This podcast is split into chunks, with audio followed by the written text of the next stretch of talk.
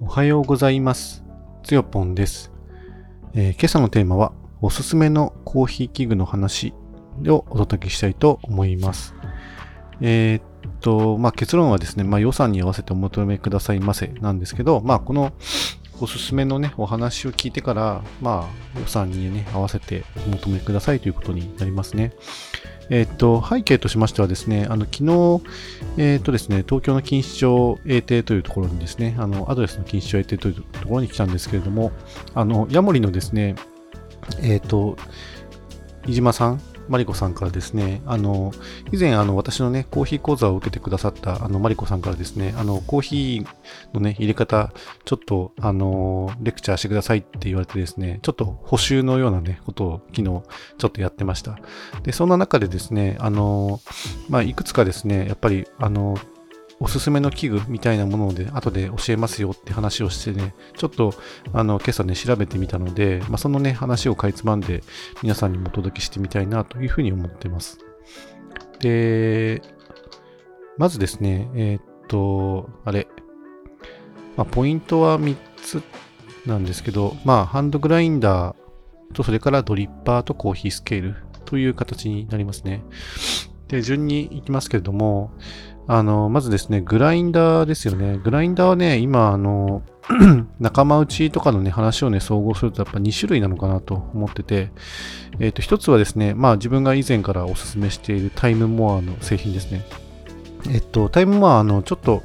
価格がまあ1万円をね、超えてくるんですけれども、Amazon のね、今の価格を見てるとですね、えっと、一番、まあ、安いのが、まあ、タイムマー C2 というやつで、まあ、これはですね、あの、本当に一人用のね、えー豆をね、引くグラインダーになりますね。20g までしか引けないので、えっ、と、20g っていうのは、まあでもその目安であって、えっ、と、アサリだったらまあ 20g だと思うんですけど、深入りになるとですね、あの、20g の体積がね、増えちゃうので、多分 20g 入らないんじゃないかなっていうふうにちょっと想像しますね。で、まあ、それだと確か1万円切るんじゃなかったかなと思うんですけど、あの、タイムは C2 Max っていうですね、Max っていうあの、符号というか、あの、えーなんつうのかな、お尻にその Max っていう文字がつくとですね、あの、容量がちょっと増えますね。C2 だとですね、C2 Max の場合は容量が 25g。まあ 5g ちょっとね、容量の大きいあの、えージャーですね、を使うことができる。で、タイムまあ C3 Max ってやつにすればですね、ちょっと価格少し上がっちゃうんですけど、あの、容量ね 30g までいけるので、そうするとまあ、あの、3倍ぐらいまではいけるのかなというふうに思いますね。30g であれば、えっと、最大、そうですね、510g ぐらいまでは、510g 注いで、まあ、480cc ぐらい作れるので、そうすると、あの小さいカップだったら、まあ、4人とかね、5人とかに、まあ、分けることができるんですよね。あだからそこはね、用途に応じて、まあ、なんか買うのかなという気がしますね。本当に一人で入れることばっかりで、あまりその、皆さんになんか配布する、まあ、自分のようにコーヒー押し押し付けおじさんに、ね、ならないんだったら、全然それでもね、いいのかなというふうに思いますね。それが一つ目。で、もう一つのグラインダーのおすすめはですね、えっと、金グラインダーですね。えっと、これはあの、みそかコーヒーでね、今ね、あの、購入されてて、使ってて、あの、おすすめっぽかったので、まあちょっとね、あの、それを言うんですけど、まあこれね、実は今タイムワーよりですね、ちょっとお安いですね。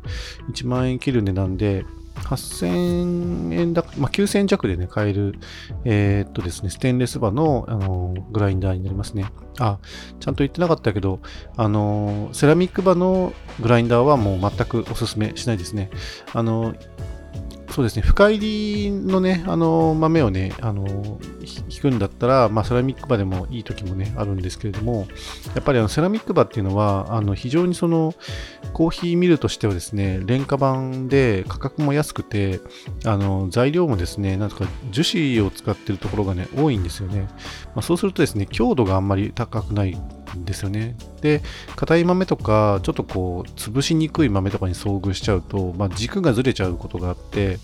そうすると、あの、そもそもそのグラインダーに求められる均一性が損なわれますし、あとはすりつぶすようにですね、あの、セラミックバーっていうのはすりつ豆をね、すりつぶすように砕いていくので、結構腕力が必要になっちゃうんですよね。それがちょっと、あの、そもそも、あの、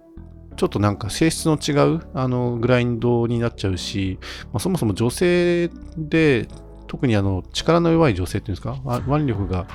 ない女性になんかですね、あの短いあのクランクで、えー、くるくる回すのがですね、結構大変になってくるんですよね。で、最近のしかもあの流行りというか、あの主流はやっぱり浅入りとか中入りだと思ってるので、まあ、まあ、全部流行りというか主流ですけど、今は浅入りも結構ね、飲まれるようになっていますよね。で、浅入りの豆ってあの水分量が多くて、豆がめちゃくちゃ硬いので、もうセラミックバーのですね、あのグラインダーでは回せないですね。だから、あのグラインダー、ハンドグラインダー選ぶときはですね、多少あの値段が高くても、あの最初からステンレスバー、ま少なくともそのステンレスバーをね、用いている、あの、グラインダーをね、おすすめしたいと思ってて、で、あの、やっぱり、握って操作するってなるとですね、もう刃の種類って限られてきちゃうんですけど、まあ自分が今、まあ世の中にね、たくさん出てる刃の、刃という意味もあって、やっぱりコニカルバっていう風にね、書いてあるやつ、これをね、おすすめしますね。コニカルウスっていうのかな。うん。あの、英語で言うとコニカルバーになりますけど、あの、それをがステンレスバーになってるやつをですね、あの、おすすめしていますと。で、その中で今2つ、そのメーカー、メーカーというか、まあ、ブランド名としてタイムモアとキングラインダーですね。で、キングラインダーはなんか K0 からですね、えっ、と、K6 までなんかあるらしくて、まあなんか数字が上がっていくとですね、なんか価格が上がっていく、なんかまあ一応わかりやすいね、あの、ラインナップになってるんですけど、まあまずはなんか初心者向きは K0 で良いってなんか書いてあって、まあ確かにそうかもななんて思って見てましたね。まあ9000円未満だし、えっ、と、最大容量がですね、あの 25g。だから、まあ、タイムワンの C2MAX 程度ですよね、ということで、まあ、一杯用だったら、まあ、それが一番いいのかなというふうに思いますね。で、しかもドリップ用だったらもうこれで十分っていう感じがしますね。K0 とね、K1 のね、差はね、いまいちよくわかりませんでした。まあ、使ったことないので、もうなんか使ったらですね、あやっぱなんか違うねって、2000円の差があるね、みたいな感じにはなる可能性がね、あるんですけれども、あのなんか、Amazon の、あのレビューとか、レビューじゃないな、えー、っと、商品紹介をね、見てる限りだと、違いがよくわからなかったっていうのが正直なところですね。なんか K2 以上はですね、あの、えっ、と、刃のバーのですね、えー、と半径が1センチでかいんですよね。あの K0、K1 はですね、38ミリのコニカルバーを、ね、使ってるんですけれども、えー、K2 以上はですね、48ミリの,、えっと、あのコニカルバーを、ね、使っているようなので、まあ、そもそも刃のえー、形状、大きさがね、違うというところから、まあ、容量も上がっていくし、当然そのかかるトルクもね、あの、でかくなっていくので、えー、ロッドの長さもきっと長くなってるんじゃないかなと想像します。まあ、ちょっと確認したわけじゃないからわかんないですけど、まあ、おそらくそうだと思います。あの、トルクがかかりすぎちゃうんで、あの、トルクをね、あの、均衡に持っていくためには、ロッドの長さ長くしていくしかないので、まあ、そんな感じに、なってるんじゃないかなというふうに想像しますね。まあ、だから、コンパクトなやつが良かったら、K0、K1、で、ちょっと容量大きい方がね、いいなっていう人は、あの、K2 以上ね、お買い求めするといいんじゃないかなと。まあ、K2 以上はもう本当に1万3000、1万4000円とか、なんか、そういう値段設定に、なってみたみたいですね。はい。グラインダーの話。で、あとドリッパーですけど、まあ、ドリッパーもね、あの、まあ、100均とかで売ってる台形ドリッパーとかでも、まあ、もちろん悪くはないんですけど、あのね、台形ドリッパーのね、あの自分が扱いにくいかなって思ってる点って、あの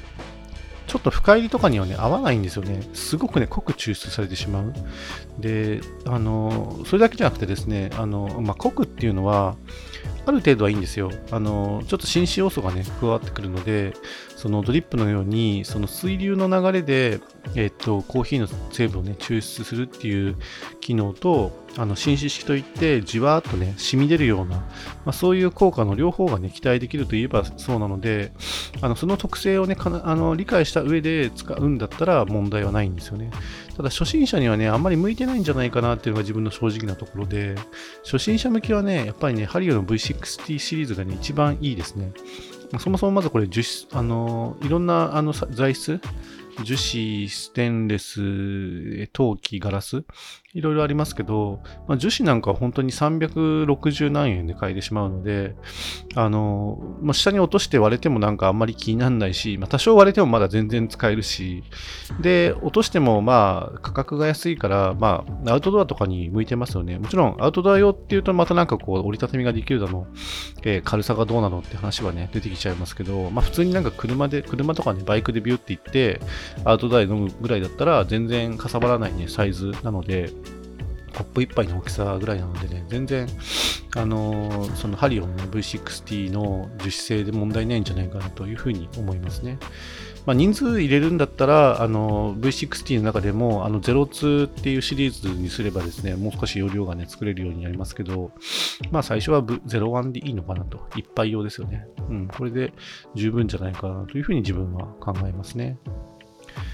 うんで、なんで、あのまあ、ここもちょっと話し長くなっちゃうけど、なんで V60 がいいかっていうとですね、あの、オールマイティに、あの、オールラウンダーな感じで使えますからね、深入りもきちっと入るし、浅入り、中入りもね、全然、あの、それで美味しくね、入る。しかも結構値段も安くて、初心者向き。そんなに考えなくてもですね、大体同じように入るっていうところがポイントですね。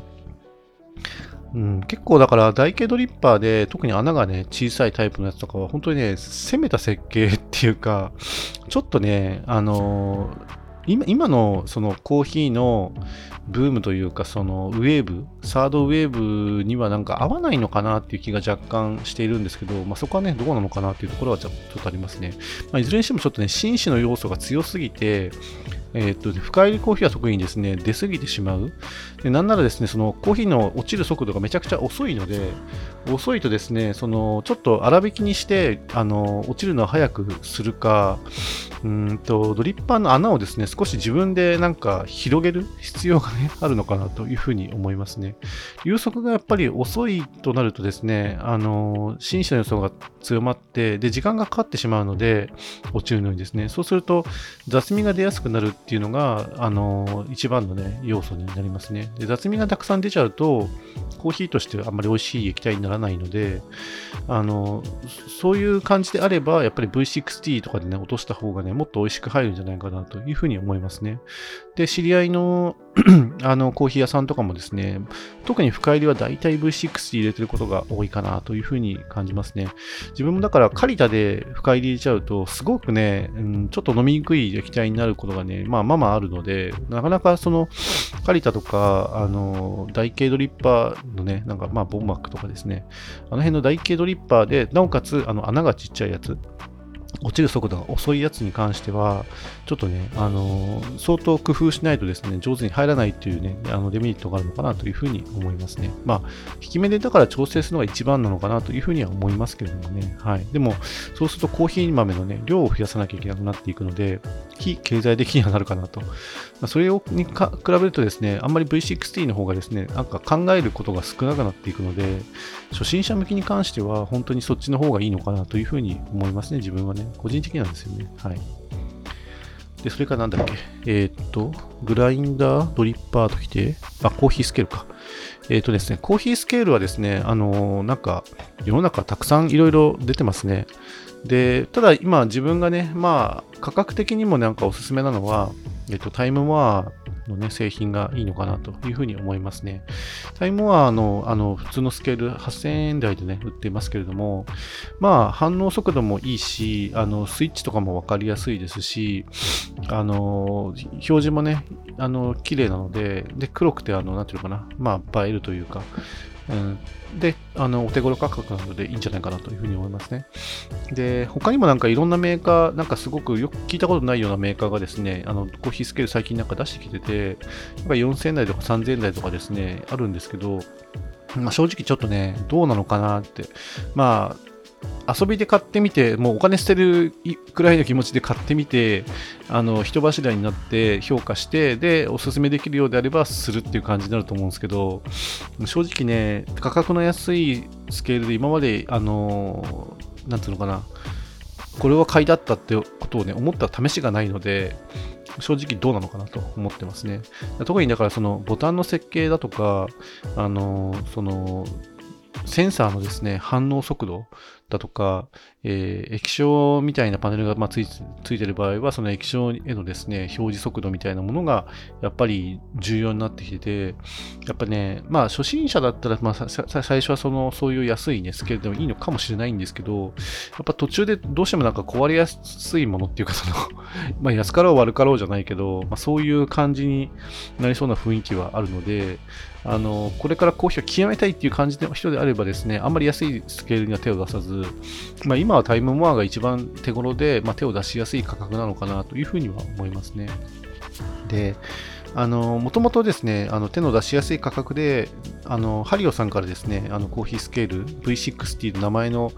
えー、冠のついたですね、あのスケールがあったんですけど、これはね、正直、個人的にはお勧めしないですね。あの、自分が使ってたらなんか、まあ、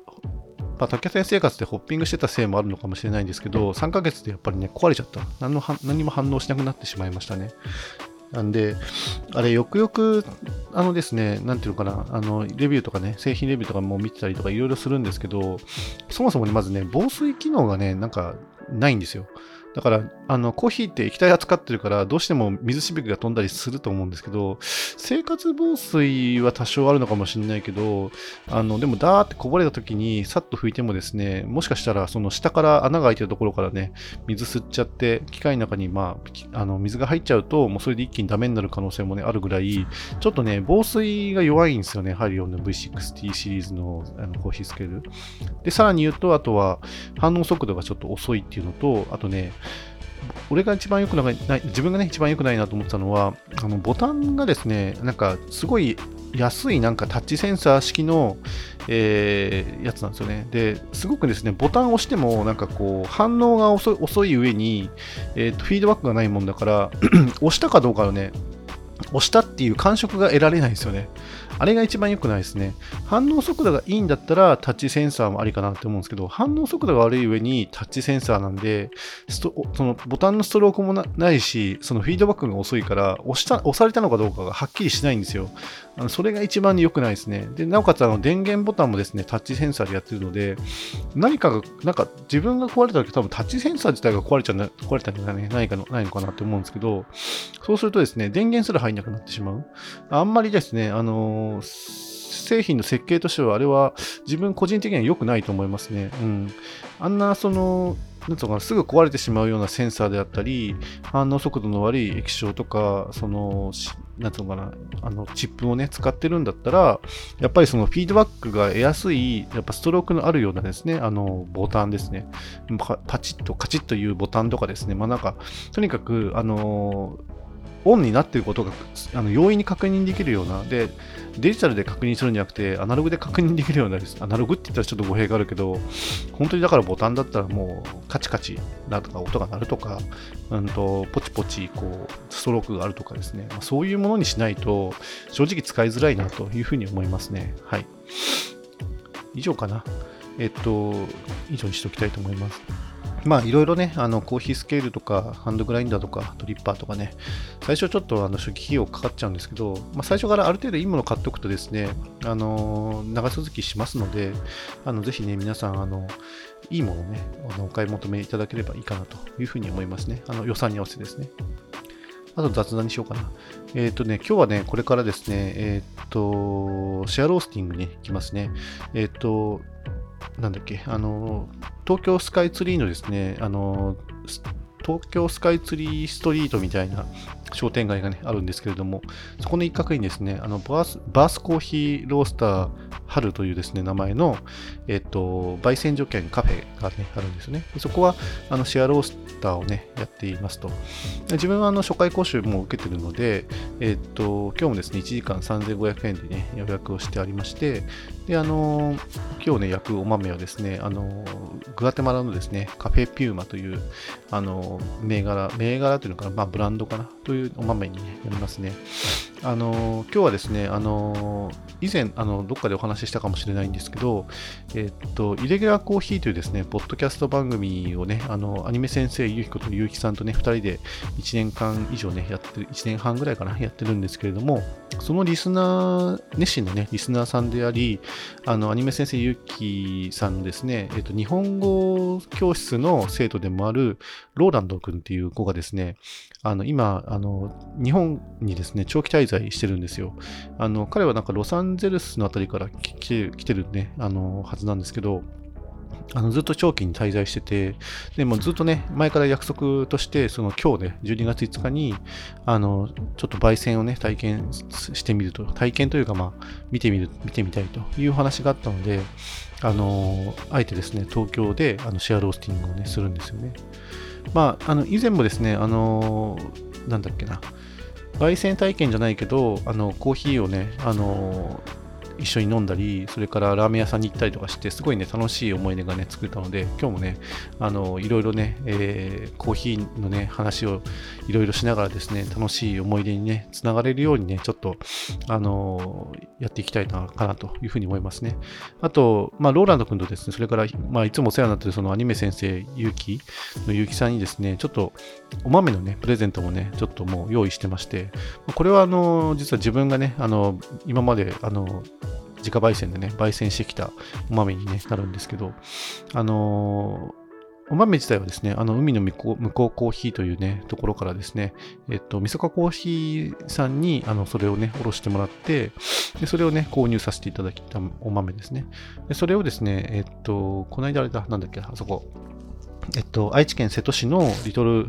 えー、フラワーコーヒーですね。あそこで、あの、のシェアロースターのね、あの、講講習受けた、えっと、時にですね、あの、ついでにシェアロースティングもやらせていただいて、あの、焼いたお豆になりますね。まあ、結構豆の量もあるし、あの、今週、あの、実は沖縄に行って、もしかしたらなんか、あの、コーヒー、あの、曲がり喫茶的なものをね、やる感じにはなるんですけど、まあ、それに関しても十分なね、豆の量あるから、まあ、いいかなっていうことで、あの、もう2人にですね、あの、お豆のね、プレゼントをですね、昨日用意しました。でね、ちょっと面白かったのが、あの、自分がね、あの、豆袋をですね、まあ、ちょっと高いなとって思いつつ、Amazon からですね、あの、何袋かね、買ってあったんですけど、えっとね、その豆袋は、あの、いろいろね、あの、バルブとかもついてるし、あの、再開封可能なですね、チャックがついたりとかするんですが、いずれにしてもですね、あの、シーラーっていうですね、実は専用の機械で、あの、シーリングしないと、蓋が閉じない仕組みになってて、あ、これはいかんなというふうに思ってたんですが、昨日ちょっとその、えー、っとですね、飯島さん、飯島さんというですね、あの、アドレスの、えー、錦糸町営店のヤモリの方にですね、コーヒーを教えてたときに、あの、アイロンで圧着させればいいんじゃないっていうね、意見をもらって、あ、なるほどと思って、早速やってみたらですね、きちっとですね、あの、圧着できたんで、あ、これでいいんだと。あの、シーラーってそもそもあの、なんか電熱線をね、高熱の電熱線を、あの、線状でね、こう、提供してくれる、まあ、装置、機械になるんですけど、普通に100ボルトの電源つないで使使って、すごいね、あの、簡単にできるんですけど、あの、シーラーがないときは、アイロンでいいんだっていうね、知見がえられたっていうのがね、今回大きかったかなというふうに思いますね。なので、あの、早速アイロンでですね、あの、コーヒーの豆袋袋詰め作業をしてですね、あの、プレゼントとしては完成という感じですね。あとはですね、今日はですね、まあ、そのシェアロースティングの後はですね、もう名古屋に帰ってしまいますね。で、1日置いて、えー、っと、あさってかな？あさってか。あさって、あの、沖縄に、えー、飛んでいくことになりますね。あとですね、あの、まあ、これ、まあ、どうでもいい話な、まあ、どうでもいい話が、まあ、雑談に来るんですが 基本的にはね。あの、東京の駐車場ってやたら狭いなっていう話で、まあ、場所によりきりなのかもしれないですけど、今回、あの、その錦糸町営店に泊まるにあたって、まあ、車を最低でも2日間ね、どっかに止めなきゃいけないなっていうことで、あの、アキッパっていうですね、あの、携帯のね、アプリで、あの、駐車場が予約できる、あの、サービスがね、あるんですよ。で、そのアキッパを使って、あの、1個ね、駐車場を予約したんですよね。一応、コンパクトカーまでは OK って書いてあるね、駐車場だったんですけど、実際に行ってみたらですね、軽自動車じゃないと無理みたいな、そういうところで、しかもね、すごく道が狭くて、さらにその駐車場のもう真向かいにですね、あの、レクサスのでかいやつが止まってるっていうね、そういう位置関係で非常に駐車に苦労したんですよね、昨日ね。ま、なんなら、あの、なんだっけな、あの、植木をですね、すごい道にこうはみ出して、あの、いっぱいなんか設置してるお宅があって、その植木のね、枝がね、そのタイヤとかになんかこう、引っかかっちゃって、その植木をね、少し転がしてしまったりとかね、そういうこともあったんで、もう勘弁してほしいな、この場所に駐車場を設けたりとか、植木をね、置いたりとかするのはって思ったんですけど、で、たまたまそのレクサスのですね、あの、オーナーの方が車に乗ってらして、で、やっぱりここの駐車場ってね、あの、こ本当にぶつかりそうで怖いんですよねっていう、ね、ことを言われて、まあそうですよね、なんていう世間話をしながらですね、まあ最後は、明日車は動かしていないので、まあその月に、あの、あの出やすいと思いますよぐらいのこと言われてあ、ありがとうございますみたいな、ね、会話をして別れたんですけど、うーん、ちょっとね、あの、アキッパーの本当情報を見るときはですね、あの、軽自動車コンパクトカーまでだったら、ちょっとね、狭くて使えないって思った方がいいのかなっていうぐらいですね、特に東京に関しては思いましたね。うん、あと、レビューとかをね、しっかり見ないとですね、まあ、いけないのかなと思うんですけど、やっぱりね、駐車場の予約にそこまでのなんか情報を見たくないっていうのもあって、時間がもったいないっていうか、まあ、念には念を入れるんだったらそこまでやりますけど、なんか駐車場の予約でそんなところまでしっかり見ないとダメなのかみたいなところがね、めんどくさいなというふうに感じましたね。で、なんか、秋っぱじゃなくて普通にね、駐車場探したらな、んとですね、結構割と近くにですね、大型のスーパーの駐車場みたいなのがあって、そこはね、1日最大900円で書いてあったんで、今回のね、秋っぱとね、大して変わんないんですよ。あ、最初からそっちにしとけばよかったなっていうね、オチがね、ついちゃいましたね。はい。以上にしたいと思います。えー、最後まで聞いてくださってありがとうございました。それではまた。